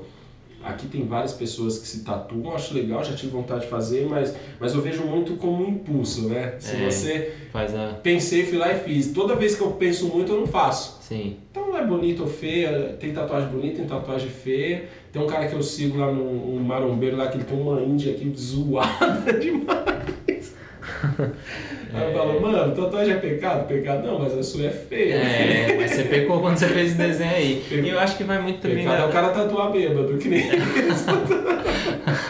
É igual um amigo meu que ele foi tatuar tipo um copo de cerveja e ficou parecendo um saco de pipoca. Se estiver vindo, Gui, Aí é zoado. aí é zoado. Mas eu acho que, assim, ó, por exemplo, corte de cabelo. Beleza, o cara pode ter o corte que ele quiser, tal, tatuagem também. Mas, cara, tem que olhar também, analisar a posição e o contexto que você vive. Sim. Se é um pastor de uma igreja tradicional, cara, você vai fazer uma tatuagem, tem certeza? Então, e Você vai aposta. atrapalhar, assim, eu acho que existe muita responsabilidade sobre um pastor, sobre um líder de, de, de almas ali. Você vai dar conta daquela que sair também, amigão. Se aquele cara sair por causa de um detalhe na sua mão, por causa de um corte aqui que você É. fez, então é, tem essa questão também da posição que você tá, né, Essa- que você tem hoje. É, Essa, essa liberdade é muito louco, né? Porque quando eu olho para Jesus e o, o que, que deve tocar as pessoas, a nossa mensagem. Sim, Isaías diz que nele não havia formosura, ou seja, ele era um cara comum. Quando Jesus foi, quando Judas foi trair Jesus, Judas disse assim, ó, aquele cara que eu beijar é o Cristo. Sim. Por quê? Porque é todo mundo igual, uhum. Quando Pedro tá, tá negando Jesus, as pessoas encontravam ele e falavam, ah, mas você parece com ele, você fala igual ele, você anda igual ele. Não, mas eu não conheço. Mas, cara, vocês se parecem, vocês são todos juntos. Quando eu falo da tatuagem, do cabelo ou da roupa, é sempre. A gente até tratou esse nome homilética. É o cara entender, ele não pode chamar mais atenção do que a mensagem dele. Exato. A não ser que esse seja o intuito dele. Pô, preciso levar uma imagem pesada para poder chamar atenção para mim e aí eu tenho uma mensagem. O problema é quando a capa é melhor que o conteúdo. É, exato. Então eu, eu, eu, eu prefiro ir do, do, de dentro para fora. E do, do simples pro tal. Até porque Deus usa quem Ele quer, cara. Às vezes o cara fala assim, ah, é, Deus me chamou pra, pra falar com um skatista, então por isso que eu faço tudo. Não, cara, de repente o Rodolfo Abrantes, ele foi, Deus ganhou ele com uma tiazinha de oração do coque. Pois é. Tocou na mão dele e falou assim, ó, tocou na, na barriga dele e falou, Deus tá te curando de uma úlcera. Exato. E aí ele, putz, mano, tô entendendo nada. Ele é um cara tatuado dos Raimundos, loucão. Só que fez sentido porque tempos antes ele começou a sentir uma dor muito forte na barriga. Então, olha, Deus não usou um cara, Deus tem que vir um, senão a gente Um ta- Tinha que de ser um tatuadão pra poder curar É, um tatuadão. então, tá ligado? vendo? Não- essa não cola também. É. Ah, por que, que você é loucão assim? Porque Deus me chamou pra tocar os loucão. Não, cara, de Não, repente não. Se você tiver conteúdo, Deus vai te usar, mano. Você pode ser o cara mais arrumadinho, nerdão, óculos, camisa de Star Wars ali com um chaveiro de sabre de luz. Mas quando você chegar pra falar com uma pessoa, o cara totalmente desconstruído, Exato. você vai dar uma palavra direta para ele que era o que Jesus fazia. Por isso que Jesus ele andava em todos os lugares, que ele não precisava se marcar para estar daquele estilo. Sim. A mensagem dele chegava. Então a gente sempre volta. É igual esse podcast aqui. A gente pensou, ah, vamos fazer um podcast. Putz, mano, vamos lá pro maior exemplo, o Flow. Ah, então pra eu conseguir fazer pra esse exemplo do Flow, mano, só de câmera de 70 pau. É, De exato. programa. De Ah, beleza. O que, que é... Não, o que, que a gente tem? Porque a gente precisa começar com o conteúdo. Sim. Um conteúdo atrativo pra É, depois esse trazer. aqui é o primeiro, esse aqui é o primeiro. Então, imagine se eu trago todo um aparato E no o final, conteúdo, o bate-papo dos caras. ah, Ah, beleza. E os caras Beleza. conversam 20 minutos e já não tem mais nada pra É. trocar ali. Já então, era, eu falo isso muito pro, pro individual, cara. Você falou uma coisa que é verdade. No final, o cara tem que entender, mano, eu, a Bíblia, como minha regra de fé, como a minha, o meu manual de, de, De instrução norma, ali pra vida. pra vida. O que, o que Jesus faria, mas sem o meu viés político, Sim. porque se eu for um cara de direita, eu vou falar que Jesus, naquele momento, ele faria isso. Se eu for um cara de esquerda, eu vou falar que Jesus, naquele momento, ele faria isso.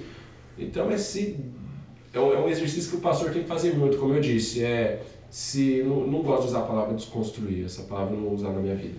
Mas, Ia te chamar de Fiuk, mas. porque essa é uma palavra enviesada. É, eu não uso. Mas, mas é tirar o direito de ferir o outro. sim. Eu, eu gosto de tratar, de tratar dessa maneira. Pô, Jeff, foi bacana, cara. Bate-papo Gostei. maravilhoso. Rendeu, hein? Rendeu, Tem assunto, mano. hein? Não, é incrível, pessoal, o podcast. A gente tem três pessoas aqui na sala olhando pra gente e é muito louco que você começa a conversar e você não- Nem parece que percebe, as- é, mano, você exato. fica numa redoma aqui. ó. Tá aqui todo mundo rindo da nossa cara. Daqui a aqui, pouco mas- você começa a chorar. É. Contar história Pô, triste. precisava ter um momento triste, A né? mano? precisava. Ei, André, conta uma vida aí. Uma vez você foi no armário, não tinha bolacha, sei É, lá. mano, não, vou con- contar uma história O triste. Brasil cara. vive de drama, cara. Vou contar uma história triste aqui, mano. Eu morava. Não tinha asfalto na minha rua. o nome dela é Mar Vermelho. Eu morava. Não, cara, eu passei uns momentos difíceis na minha vida, mano. Ah, eu conheço Passei- mais ou passei- menos. A passei- época da escola e tudo. É, passei- Seu pai te levava, né? Tem umas, umas histórias meio assim, Não, né? Da sacola, sacola no pé. Pessoal, vem, vem aqui, chega a câmera mais Por, pra por perto. isso que eu falo pra galera a importância da igreja, mano. Exato. Onde há um ambiente de igreja, não existe o que eu vivi há uns tempos. Eu morava no, no, no centro de Osasco, lá de aluguel, e, mano, a gente chegou a passar necessidade de alimento mesmo, Sim. assim. Do meu pai ter que vir aqui pegar com uma tia nossa, e eu lembro meu pai levando um potinho com uns pedaços de bife, e mó alegria, mano, porque fazia umas duas semanas que a gente não sabia o que era mistura. E, cara, hoje em dia eu falo, eu vejo um ambiente de igreja, isso não existe, mano. É. Chegar alguém aqui, pode ser quem for, mano, falar, tô passando, cara, tô, leva Não, essa primeiro cesta, dia que o cara chegou leva aqui. essa sacola aqui com, com carne, É. dá seu currículo. Então, é, mas eu, eu cheguei a viver isso. E eu valorizo muito essa, essa comunhão por conta dessas coisas mesmo. Quando eu mudei pra cá, né, do, do, do Mar Vermelho, né, É. da sacola no pé. Sim. Eu lembro uma vez eu chegando de chinelo, aí fui, tinha uma menina que eu me interessei, aí meu chinelo grudou no barro, aí eu puxei, ele não veio. veio só o pé, É, meu o Deus. chinelo ficou. Mas é legal, ó, nos siga pra mais histórias dessas. É, a gente tem bastante, hein? Tem muita história pra contar. Hoje eu vejo meu filho, cara, a realidade dele É outra, né? total. Mas você trabalhou também para que ele tivesse o melhor, né? Para Sim. que né, a gente sempre vive Sim, meio que cara. nessa, nessa. Eu, pelo menos, assim, a gente tava até falando no começo da conversa de, de ter filho e tal. Cara, eu já trabalho hoje para isso, para que no futuro ele tenha o que eu não tive. É. E não ficar, tipo, eu sei, as, as condições dos meus pais na época eram, tipo, eu estudei num- numa escola que a galera tinha grana. Então, eu comprava um celular, assim, meu pai me dava um celular, tipo, muito atrás, do, né? Muito tempo antes que, de um lançamento tal. Muito tempo depois de um lançamento, quer dizer. E aí, tipo assim, a galera já tinha, um, sei lá, o iPhone 15. Eu tava, tipo, no Nokia 752 lá. E era o que eu tinha, tá ligado? Então, assim, eu, eu não que... Assim, não que meu filho precisa ser o playboy lá da escola, o cara que tem tudo. Mas eu vejo que, tipo, acompanhar, né, ali, Sim. tá junto em tecnologia, em vida, E é, traz dignidade E é essa construção, cara, sabe? É, o, tem um pastor que fala muito disso, né? O seu, o seu, aonde você chega, o seu teto é o ponto de partida do seu filho. É isso. Em é todos isso. os aspectos, Sim. cara. Eu quero que meu filho seja um cara muito mais inteligente do que eu tive a oportunidade de ser. Eu quero que ele seja muito melhor filho do que eu fui. Eu quero que ele seja muito melhor marido. Eu quero que ele seja muito melhor crente. Exato. Quero, vou trabalhar para eles, não vou forçá-lo. E entre as coisas, mano, meu pai, o, o que meu pai pôde me dar, meu pai me deu. E qual o que meu pai poderia me dar naquela época? Meu pai poderia me dar um, um teto, meu pai poderia me dar uma, uma roupa simples, Um alimento. um alimento. Sim. E, E supriu, né? e esse tempo que a gente passou tanta dificuldade foi por conta do meu pai estar comprando um terreno aqui, né? Pra ele poder ter comprou um teto, né?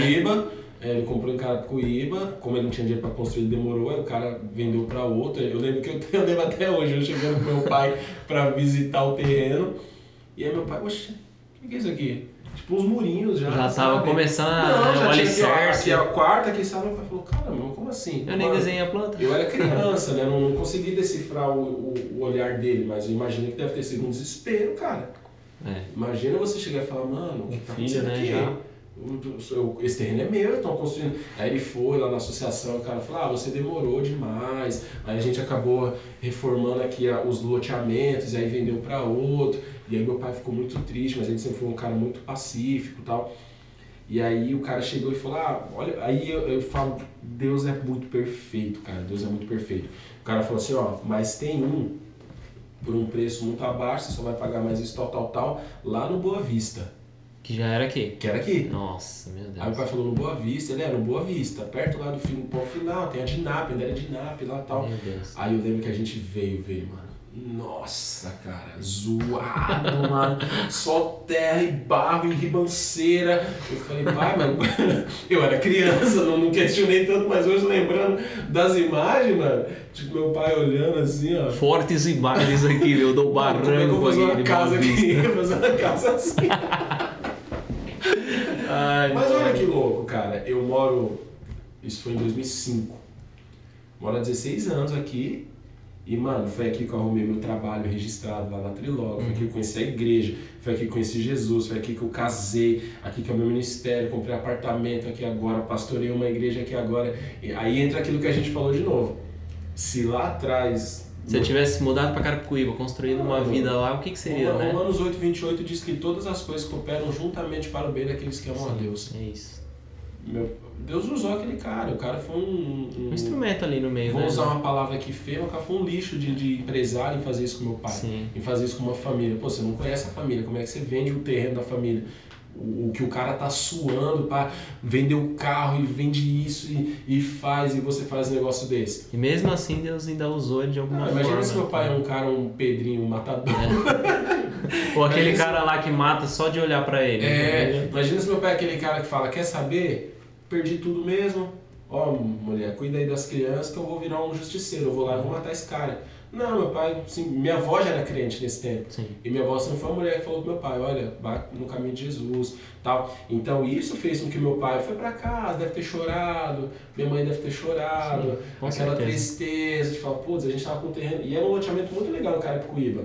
Era muito bom, as ruínas todas feitas, já asfaltadas. Planinho ali, né? muito diferente do que é chegou louco, aí no aqui. meio do mato, mas hoje, cara, se... Você viu que, pô, Faz total Nossa, sentido. Total sentido que Deus fez. Exato. Deus precisava. Tem hora que Deus vai precisar nos dar. é, Uma das coisas mais difíceis que a gente tem, Jeff, a gente tem que aprender é Deus me usa.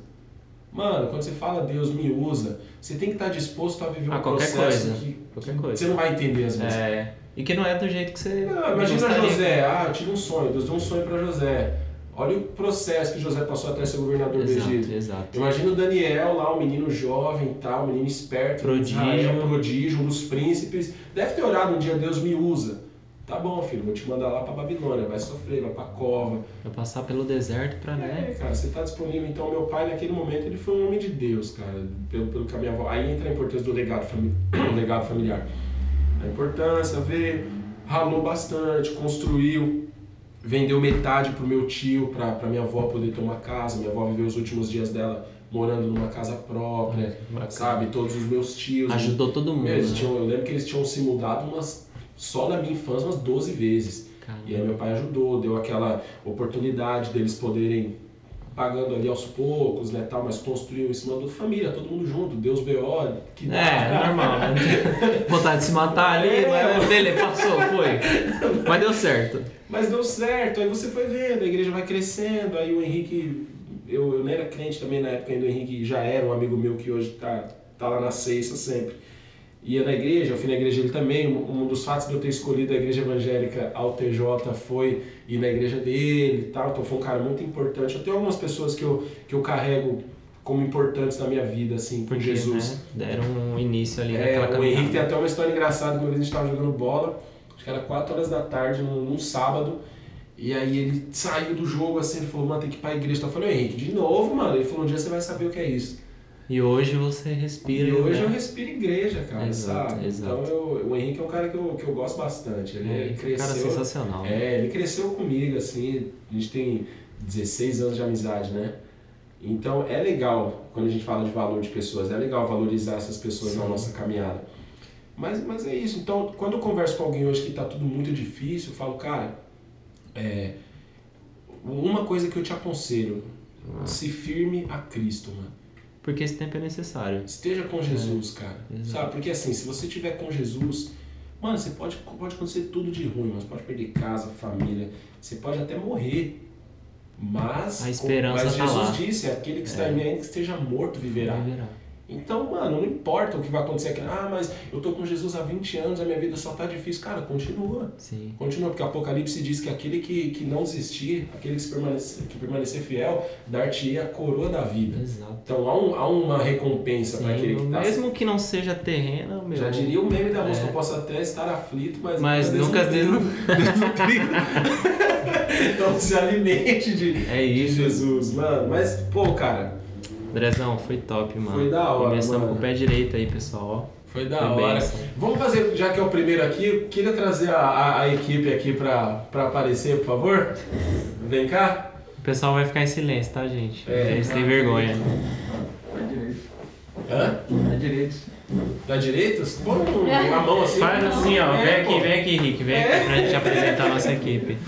Todos de máscara, tá, pessoal? A gente é. Menos a gente. Menos a gente, Eu tô que- vacinado já. São host. Ó, esse aqui é o Gabriel. O Gabriel tá cuidando do áudio. Áudio sonoplastia. Áudio sonoplastia, ele que faz, ele é o homem sonoplastia. Faz aí, Gabriel, a vinheta.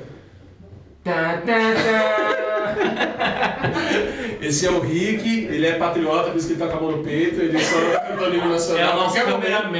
É o nosso câmera, é o cara que cuida dos cortes, o cara que monta a estrutura.